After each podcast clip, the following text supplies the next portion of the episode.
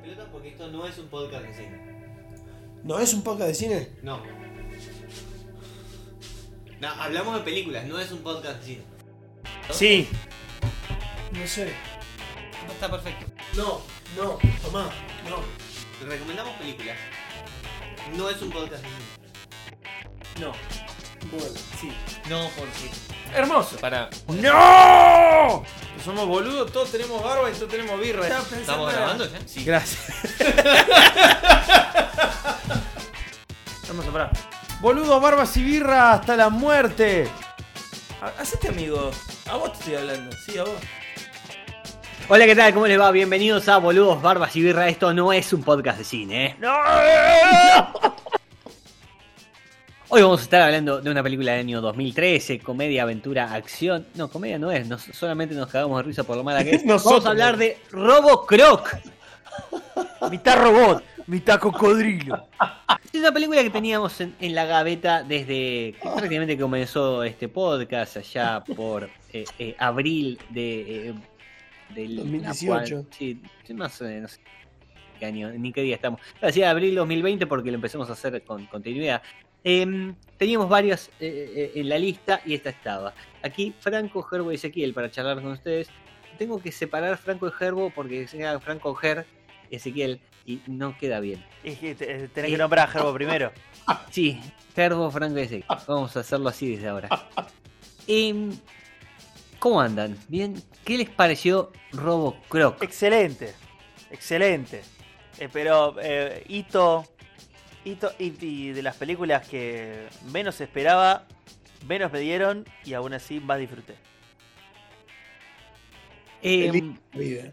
No soy Sí. sarcástico, ¿eh? en serio, digo, dentro de, la, Sí, dentro sí, de la sí. malaria que hay, este, esto al lado de Clownado, al lado de Conga, por favor. Conga, conga. TNT, no, un, un capítulo que efectivamente grabamos pero nunca publicamos. Nos dio vergüenza. Como ajena. Clownado, porque Clownado Eh, tampoco no. lo publicamos. No, pero ¿lo grabamos eso? Tampoco, no, no, no. No, no, Fue tan malo que no, no, no, grabamos. Ese no llegamos a grabar, pero Conga TNT hay capítulo. Nunca Hay- lo publicamos solamente. Hay capítulo, serio? Hay Pero- capítulo. Bueno, a ver, Está. primero contemos, contemos algunas cosas de eh, Robo Croc, una película, insisto, del año 2013 que salió para televisión.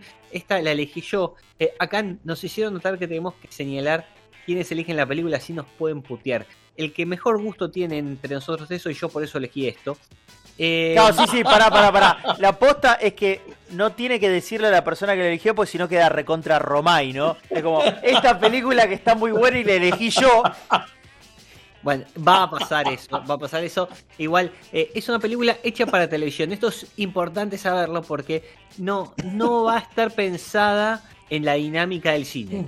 Va a estar No. pensada para el cable norteamericano. Y que Sí. creo que una película para el cable norteamericano de esa época que ya parece que no, pero pasó un tiempito, 18 años de la salida de esta película, no me parece que esté tan mal. Obviamente, eh, a, a- a la vista de, de la eternidad de años luz que pasaron, eh, bueno, tenemos algunas críticas para hacer que las vamos a, a presentar. Eh, El director Arthur Sinclair es la única película que hizo, Sí, es lo único que hizo. Ah, yo no eh, encontré nada. a mí me, no me tiene llama, nada más, eh, eh, en, por lo menos en sus créditos. me llama fuerte la atención el casting. El casting es muy, lla- muy llamativo. Pero Tiene- no, no por lo que vas a decir vos. No, Porque tiene estoy- gente conocida, sí. No, y Eso más allá de eso, más allá de eso, ha- hay mucha gente de Europa del Este. Vos escuchá los nombres de las personas que están en, en- en- en la película. Vlado Mijailov, Cristo Balabanov, Iván Danailov, Dimitar Banavalov, Iva Yankulova. No, no, no puedo creer. Christian Este- Hammerdorfer. Christian Hammerdon, no, pero ese va por otro lado. Pero me, me sorprendió. Y el soundtrack de la película lo hizo Petia Pavlova y Morten Schrochlin. Tío, ¿dónde? que- Acá hubo trata de personas y no nos enteramos. Digo, por eso, por eso digo, pudieron juntar plata para los efectos especiales. Hermoso. Eh, obviamente eh, es una película de bajo presupuesto. Mucho. que apunta a un público muy particular, que son boludos que hacen podcast. Sí, sí. Con barba mientras toman birra. Esto rotó por toda la esfera de los podcasts de cine. Pero por Yo creo, sí. quiero creer que sí, Sí. quiero creer que sí, y lo vamos a averiguar posterior a que salga este capítulo, ¿no? Porque no, no, no nos vamos a fijar ahora. Pero eso sí, contemos un poquito de qué va Robocroc, porque tiene una historia muy profunda y, y la verdad de, de crítica social importante. Básicamente, el gobierno de los Estados Unidos estaba lanzando un cohete al espacio. eh, el cohete falla, cae una de las partes y cae en un zoológico de algún lugar que no sé si dicen dónde es. Pero vamos No, a decir que es que no. Texas. Podemos empezar el análisis. Podemos empezar el análisis preguntando por qué están mandando esto al espacio. ¿Por No, qué? no sabemos por qué están mandando ¿Qué espacio. tiene una caja de seguridad cae- en la luna? Sí, no sabemos. No sabemos Pero por que encima al era algo para probar acá. Claro, O sea, ¿por qué lo no, mandan al espacio? Es rarísimo todo. Es rarísimo todo porque en realidad lo que están mandando al espacio es una nanotecnología que cuando cae el, el artículo, este, digamos, la base de la nave espacial, cae en un zoológico al lado de la, donde vive el cocodrilo. Un coco- Una cocodrilo. Una Una cocodrilo. cocodrilo. Claro. Eh, y la Eso- nanotecnología se escapa. No sé si alguno vio eh, El Wasp. COVID. Sí, también. virus.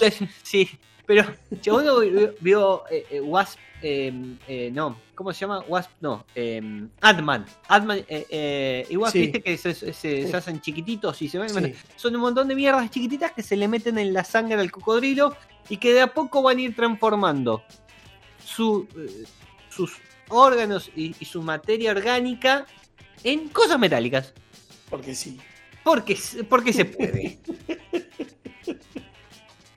Absurdo. Esto pasa en el medio de un zoológico, ahí hay una primera escena con, con un cuidador y luego cuando vemos a nuestro protagonista, eh, ¿no? Eh, el, el jefe máximo y mejor eh, zoologista de todo el universo, Daffy, eh, interpretado por eh, Corey Nemec, em, ahí ya descubrimos que en el zoológico está plagado de agentes del ejército de los Estados Unidos porque vienen a recuperar la tecnología Ay, que está sí. mandando a la concha de la lora. Está, está plagado de gente del ejército y un boludo en un hazmat que de acá para acá va con un, un contador Geiger y se escucha el ruidito radioactivo.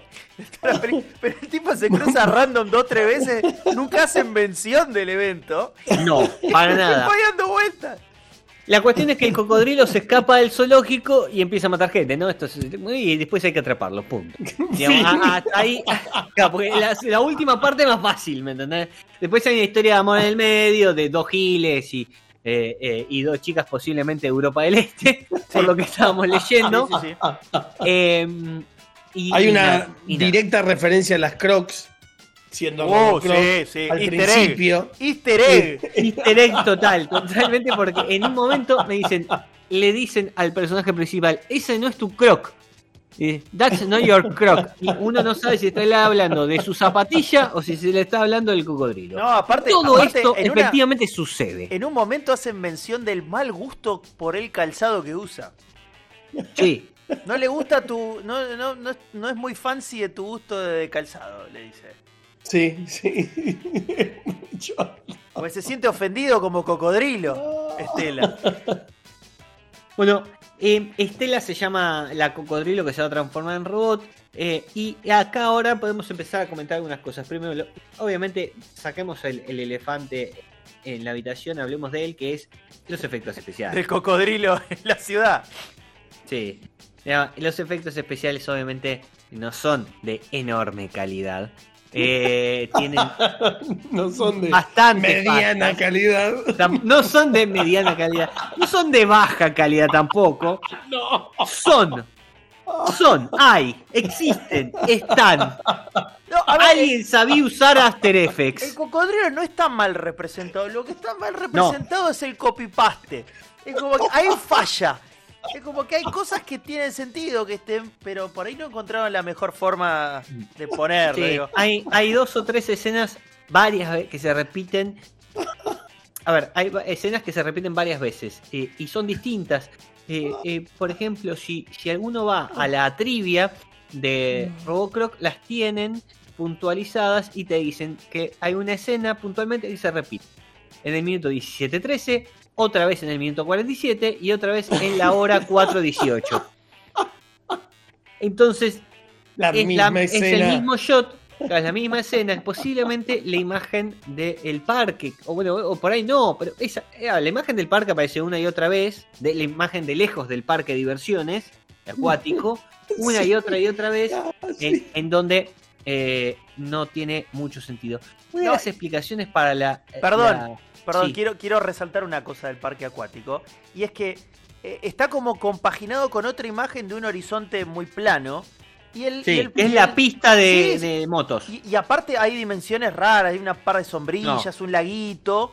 Y, y como que el parque acuático se erige en el horizonte como si fuera una central nuclear, ¿viste? Es como que no hay, una, no hay un manejo de la escala muy copado. Claro, ¿viste? Como, es re zarpado el parque acuático. Los toboganes se suben 50 personas al mismo tiempo. Pero bueno, Completamente. Eh, aparte, hay un millón y medio de toboganes que cuando muestran el parque no están. no, son tres. No, no. Que eso también es cierto. No entiendo por qué. que- a ver, ent- la- entendemos la necesidad porque hay, hay algunas escenas que se filmaron en, en algunos lados. Por ejemplo, eh, eh, un- el, quizás el dato más llamativo. No sé si se dieron cuenta, pero las puertas del, de los baños, no, nadie se da cuenta, pues no sé si por qué se lo estoy preguntando así, pero las puertas de los baños, en donde encierran a los dos gomas, eh, promediando al principio de la película, eh, dicen WC. Ajá. Water Closet. Water Closet. Exactamente. No, Pero no me di cuenta. esa, esa abreviación no se usa en Estados Unidos. Es que de, de- es más de Europa. No, y ahí está. Está filmado, está filmado en Eslovecia, eh, donde está eh, eh, Hostel. Claro. No sé, a ver, vamos a buscar a ver si dicen dónde, dónde lo filmaron efectivamente, pero la realidad, sí, la realidad es que en principio, en principio, y llama un poquito la atención algunos datos de, por ejemplo, el parque acuático que, que tiene el nombre superpuesto encima para ponerle un nombre pedorro, eh, y que no está claro, Cierto. y que no, no parece, eh, no parece ser, sinceramente, hecho por lo menos en Estados Unidos, por lo menos esas escenas. Eh, por ahí no encontr- encontraron que era barato filmar en un parque de diversiones ahí, en un parque de diversiones acuático. ¿Dónde está el más barato? En Ucrania, listo, lo Listo, vamos, vamos a para hacer ahí. allá, sí. Y lo hicieron en Ucrania. Uno nunca sabe. ¿Eh? Así que eh, posiblemente eso haya pasado. La realidad es que eh, eh, tiene, tiene esos datos de color. Una película que básicamente, insistimos en esto, se basa en un cocodrilo al cual es afectado por nanotecnología, se empieza a transformar en robot y por alguna razón se vuelve loco, empieza a matar gente porque sí, porque no se las come. Este es el otro dato. A veces cuando No se las come. No se los No. come, los mata. Sí, los mata. Se la convierte en asesino. Porque eh, esto es interesante. Cuando a- a- a ver, ah, hay películas, y, y es llamativo, porque obviamente es, es un error. Cuando hay eh, películas con animales asesinos, por alguna razón los animales son asesinos. Porque si los animales no son asesinos. Vamos al, al caso, quizás, eh, eh, el depredador eh, más voraz de lo- de- del ser humano, que es el tiburón. ¿Sí? El tiburón, sí. Sí, eh, porque no sé cuántos otros eh, animales matan tantas personas constantemente como los tiburones en algunas zonas. Los tiburones no matan porque primero matan poco, muerden más que matan, porque son depredadores. Eh, Pero cuando matan te- terminan comiendo parte de lo que matan, porque básicamente sos comida. Claro. En este caso, Es lo que buscan. sos comida, que es lo que falta en el mundo. Y en este caso, eh, Estela no mata porco. ¿Vos sabés de dónde, de- de- a qué me hizo acordar eso? A los Infected People. Los Infected People eran zombies que no se comían a las otras víctimas, ni siquiera los, los convertían en zombies. Los mataban de, de bronca nada más. Exactamente. Nightmare City. Nightmare City. Eh, Ahí va. Incubo su lechita contaminata.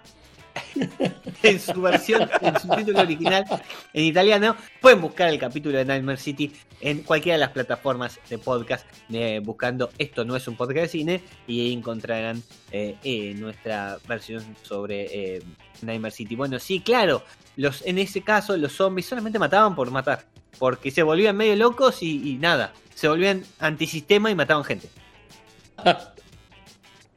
Así que ah, ahí estamos. Pero bueno, eh, eh, en este caso so- es, esta es una de las tantas, tantas cuestiones que tiene la película como tener en cuenta. Eh, hay que decir que el, el verdadero hijo de puta detrás de todo esto es uno que se llama eh, Berkeley Anderson, que es el escritor. El escritor Buen, se lleva buen giro, todos eh. los méritos. Buen Sí. giro. Pensé que ibas a hablar de la señora. No, no, ahora, ahora vamos, ahora vamos sobre eso porque es el dato de color más interesante. Pero, ¿sabes por qué? Te digo que el verdadero hijo de puta detrás de todo esto es el escritor. ¿Por qué? Porque dijimos que, que Arthur Sinclair, el director, lo único que hizo fue esto. Sí. Sin, sin embargo, Anderson tiene una serie de, de- de créditos. Y por ejemplo empiezan con la SS Don Trooper, que es eh, una película sobre zombies nazis del año 2006 que son miembros de la SS. Sigue con Dragon Dista- eh, eh, Dynasty, una película sobre dragones. Que- Se- Seguimos se- con- Se son cortó todas ahí, se cortó ahí. No, no, no Ah, se llegó a escuchar tu expresión. Perdón, perdón, no, son, son muy malas. Son, son- para que se entiendan, son todas películas para televisión. ¿eh? Es un escritor de películas para, para televisión. Después Escritor tenemos- de mierda, sí. Y después tenemos Grendel. Esta también es fantástica. Sobre una especie de, de- de Highlander vikingo. eh, que nada, con una espada. Eh, No, y hay, que hay un crossover. Hay un crossover Sí. que nadie pidió ahí también de parte de él. Bueno, va- vamos de esto. Después tiene In- Invasión Roswell sobre Aliens. Y finalmente, la que Franco estaba eh, eh, esperando, Lake Placid, que es un eh, cocodrilo contra Anaconda. Esta es la última que hizo. La, Placid, que es una antología de películas de mierda sobre un cocodrilo gigante que mata gente gigante en de un- Lake Placid. en un parque. En- como en un- Claro, pero en un eh, eh, vivía supuestamente en un lago. Sí, eh, y se llamaba así. Es más, creo que no aparece, si no me equivoco, hay un capítulo de Los Simpsons en el cual hacen referencia. sí, sí, creo que la 1 es una película de culto. Después tuvo secuelas varias, eh, pésimas, de, de- de factura similar a este Robocroc. Pero Bueno, sí la ah, parte robótica. Claro, decíamos que hay que ll- llamar la atención el casting cuando lo nombramos, porque la verdad es que hay actores conocidos, por lo menos actores que, que tendrían una cierta espalda para hacer otras cosas. Uno querría pensar, ¿no? Eh, podrían llegar a tener ciertas espaldas. Por ahí son todos eh, adictos y bueno, justo encontraron esto para hacer unos mangos y salir a comprar cocaína. Porque, por ejemplo, Corin Demek es el protagonista, Duffy, fue parte de, protagonista, no sé si protagonista, pero uno de los personajes principales de por lo menos dos series durante años. Una en los 90, Parque Luis Can Luz. No, no quiero hablar de esto porque no lo vi, no sé ni qué es. Y después de una de las versiones de Stargate. Eh, digo, que es por lo menos un crédito asegurado para que tengas un grupo de gordos mirándote. ¿Y sabés eh, dónde actúa también? ¿Dónde? En Lake Placid versus Anaconda. No, sí, está en ¿Cómo? todas las películas de- del escritor. Es el fetiche. Sí, también eh, eh, está en, en algunos otros eh, en, en algunas otras películas ahí en SS Doom Trooper lo vi y, y- y aparece en cuatro episodios de Supernatural. No entiendo ojo, cómo no lo reconocí. Y ojo, con los datos de Lake Placid versus Anaconda, la coincidencia de este muchacho más el escritor, Lake Placid versus Anaconda se filmó en Bulgaria. Para mí viene por ahí la cosa. ¿eh? Ahí Oh, está. Después tenemos al hijo de Duffy, que va a ser un- una especie de coprotagonista, porque es, es- es el que está a cargo de la otra parte de la historia, todo lo que pasa en el parque acuático. eh, eh, y que el actor se llama Jason Buse. eh, y es también un, un pibe que tiene por lo menos un cier- una cierta cantidad de títulos de, como actor, tanto en TV como en películas, que le podrían dejar parado para hacer otras cosas, ¿no? Eh, eh, no sé, aparece eh, en em, Maléfica, tú Black Mirror, Sí, es el pendejo que miró cosas que no debía. Capitulón. No sabía cuál era. Es ese, es ese. El pendejo ese que, que mira algo mira lo que no debe y se masturba sin, eh, a- sin Capítulo- tapar la cámara. Quizás de los mejores capítulos de Black Mirror. Ah, andate. Bueno, A, me- después a mí me debatimos. encan- a mí me encantó. A mí me encantó. est- Esto es como, bueno, ustedes lo van, a, lo van a escuchar, ¿no? Antes de este, cuando se debatían si Amelie era una muy buena película o era una buena Peliculón. película. ¿Ves? ¿Ves? Ahí está. Ahí pasó de nuevo. No, pero yo no, yo no dije que no era una buena película. Yo dije que es una película sobrevalorada y que, bueno, no está tan Bueno, para Gerbo el, el capítulo de Black Mirror le parece un poco sobrevalorado. Eh, sí, especialmente por que- tu juicio. Completamente. Después tenemos al, al comandante, ¿sí? A- a- al jefe del ejército que está ahí, el coronel Montgomery, que se va a cagar muriendo también en algún momento de la película. Uy, spoiler alert. Eh, No. No, Sí. Y otra vez, es, una, es, es un actor con muchísimos créditos para televisión, con muchísimas series, ¿sí? algunas que otra película que por ahí pudo haber participado, pero es un, una- un actor con la espalda. Y acá llegamos quizás al dato más curioso de todo, ¿no? Porque la verdadera mala de la película, Chan Chan. o algo así, es la doctora Rayleigh, interpretada por Dee Wallace, que si a alguno le suena o no la conoce, tiene un toque, un par de créditos, sobre todo en los 80, en su espalda. Obviamente el primero y principal es ET, porque es la madre de los pibes en ET. Increíble. Es decir, de Spielberg y ET a Robocroc. ¿Qué le pasó en la vida? Nada más, No, claro. evidentemente es que Spielberg se equivocó en su momento porque la señora no sabía actuar muy bien. Pero en los 80 tuvo cierto, cierto éxito porque también es la protagonista de Cuyo, Uh, la película del perro asesino basado en el libro de Stephen King. me pongo de pie. Es una cagada. Pero es un perro, también- un perro que no es amigo del hombre, boludo. Y acá sí me pongo de pie porque es la protagonista de Critters. Sí, Uf. sí, sí, papá. Padres, padres durante décadas se confundieron Gremlins con Critters y traumaron a Y, sus y hijos. alquilaban, sí, Eh. alquilaban la película equivocada. Porque eran. eh, ¿Cuál es la de lo- lo- lo- esa? La de los monstruitos chiquitos sí, que se comen. Critters, eh, esa debe ser. Los que comen después de las 9 de la noche. Y en su defensa, así como hizo un montón de películas, un montón de otras películas de mierda, hizo un montón de películas de, de género de terror que la verdad podríamos ver. Ya tenía experiencias con eh, cocodrilos porque es la protagonista de Alligator 2, la mutación. No Entonces, así estamos, claro. Hay un montón de cosas para. No Ay, puede ser. Hay coco coincidencia. No puede ser, boludo. No puede ser. Yo, yo voto por, por mirar alguna otra película donde esté esta mujer, ¿eh? Yo también, debe- salvo ET, deben ser todas una poronga. Con lo cual seguro sirven para este podcast. Eh, Mami, acá, acá, acá encontré una que parece ser muy mala que se llama Killer Instinct. No, Killer Instinct. no. Sí. ¿Qué? Está No, basado no, en es- el no está videojuego. basado en el juego, no, no está basado en el videojuego, por si acaso. Sí, por si acaso no, pero a- así estamos.